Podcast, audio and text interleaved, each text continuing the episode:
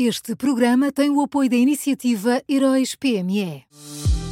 Já são conhecidos os semifinalistas da sexta edição dos Heróis PME.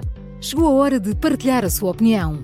Vote já na sua história favorita em heróispme.pt e ajude a selecionar os finalistas de cada categoria. Tem até ao dia 19 de maio. Esta é uma iniciativa Unit Consulting.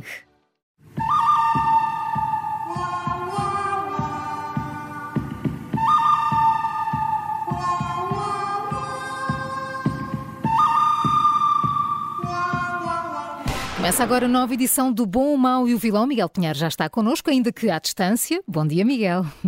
Bom dia, bom, bom dia. dia. Sim, um bocadinho manter a distância nunca fez mal a ninguém. Portanto, deixem-se lá estar aí. Então, quem é o bom desta terça? Olha, o, o bom desta terça é, é a PPP do, do Hospital de Cascais. Uh, o Grupo Lusíadas, que vai, que vai deixar de gerir o hospital a 31 de dezembro, uh, vai, ser, vai ser substituído por um grupo espanhol. Uh, apresentou agora as suas contas uh, e, segundo essas contas, uh, nestes 14 anos, o Estado poupou 230 milhões de euros, ou seja, estava para pagar 460 indemnizações a antigos vogais da administração da TAP. Não, não é coisa pouca, apesar de tudo, sempre dava aqui para, para aguentar isto mais um bocadinho. e, e eu, eu gostava de saber duas coisas. Primeiro, gostava de saber se o governo confirma estes números. É mesmo verdade que, tal como dizem os privados, a cada quatro anos há um ano em que o hospital teve zero custos para o Estado? Isto é mesmo assim? Os números estão certos?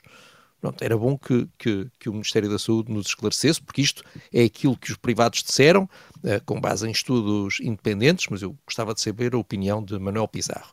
E depois, se isso for verdade, a segunda coisa que eu gostava de saber é por que carga de água é que o governo acabou com as PPP uh, eh, de Braga, de Vila Franca de Xira e de Louros, uh, que apresentavam também números altíssimos de poupança e de eficácia, e que já agora, entretanto, se degradaram com o regresso à gestão pública.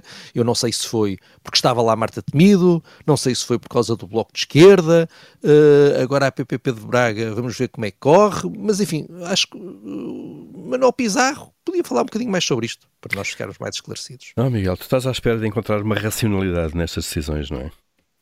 Continua, não. continua a procurar. Estás à vontade.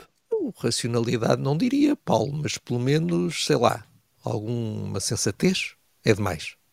Eu acho que nem no Natal se deve pedir uma coisa dessas, mas pronto, olha. uma coisa dessas. És, és, és, és, o, és o meu Grinch, ó Paulo. Exato. Olha. O bom é a PPP do Hospital de Cascais e quem é o mau, Miguel? Olha, o mau é transtejo. Uh, desta vez não há nenhuma greve, oh? não há nenhuma hum. paralisação, não há nenhum plenário de trabalhadores, portanto, uh, descansem, não vou falar de, de nada disso. Mas ontem, uh, uh, as travessias do Tejo entre Lisboa e os conselhos do Seixal e do Montijo tiveram problemas. Porque, para usar as palavras da empresa, houve constrangimentos técnicos na frota, que é uma coisa que também acontece muito na Transtejo. Se nós formos ver os avisos que são colocados no site, há constrangimento, constrangimentos técnicos na frota que nunca mais acabam, que são constrangimentos mesmo para dar e vender. E uh, como isto levou a uma série de supressões, que é a palavra preferida da Helena Matos, e de atrasos, uh, a empresa decidiu que as coisas se fariam assim. Então, de cada vez que um barco estivesse uh, com a lotação máxima, partia. Fosse quanto fosse. Está cheio, arranca. Vamos embora! Não estamos aqui a fazer nada. Portanto, deixou de haver horários, deixou de haver organização, deixou de haver o um mínimo de previsibilidade e entramos naquilo que uh, em Portugal se designa pelo sistema do tudo ao molho e fé em Deus. É quando for, é como for. Uh, eu há vários anos que tenho uma certeza na vida. Uh, podem dizer que é demagogia, mas se os membros do governo fossem obrigados a viver na margem sul e a vir para Lisboa de barco, a Transtejo já tinha sido fechada há muito, muito, muito tempo. Já era, já era uma empresa privada há décadas. Por isso é que eles vão cair nesse erro, não é? Não, mas olha, tu eu acho que, é, era muito. Achas que é fácil uh, uh, conseguir pessoas para os governos para, para, para ainda, ainda as colocar depois a andar no transtejo, não? Certo, só, só de avião. Exatamente. Hum. Vamos então ao vilão. Olha, o vilão, por falar em avião, isto tudo se liga, atenção, nada disto acontece por acaso. Uh, o vilão são, são Pedro Nuno Santos e Fernando Medina. Uh, depois de terem percebido que a polémica com a indenização de 500 mil euros paga pela TAP à atual Secretária de Estado do Tesouro uh, não ia simplesmente desaparecer dos jornais e televisões, os dois ministros decidiram ontem dar as mãos, deram as mãos e, juntinhos, pediram explicações públicas à companhia aérea.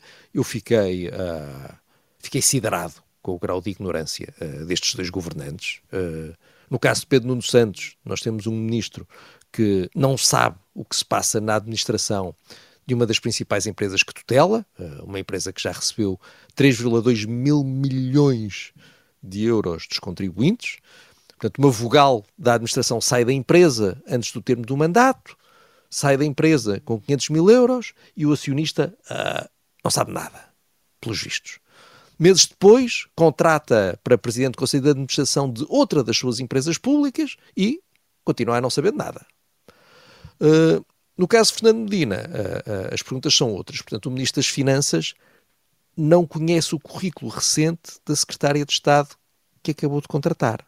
Ele não lhe fez uma entrevista de emprego, não lhe perguntou o que é que andou a fazer nos últimos tempos, como é que saiu de cada empresa onde esteve, porque é que saiu, em que circunstâncias, não lhe perguntou nada. Alexandra Reis deixou a TAP em fevereiro de 2022, não foi em fevereiro de 1982, nem de 1972, nem de 1952, uh, e Fernando Medina não lhe fez nenhuma pergunta sobre isso, nada, pelos vistos. Uh, com este uh, despacho conjunto de ontem, Pedro Nuno Santos e Fernando Medina tentaram convencer o país de que são assim uma espécie de ministros do Dupont e Dupont deste caso. Um diz, eu não sei nada sobre os 500 mil euros da TAP, e o outro responde, eu diria mais, sobre os 500 mil euros da TAP eu nada sei. Portanto, eles não sabem nada, mas eu acho que nós, sinceramente, já, já percebemos tudo.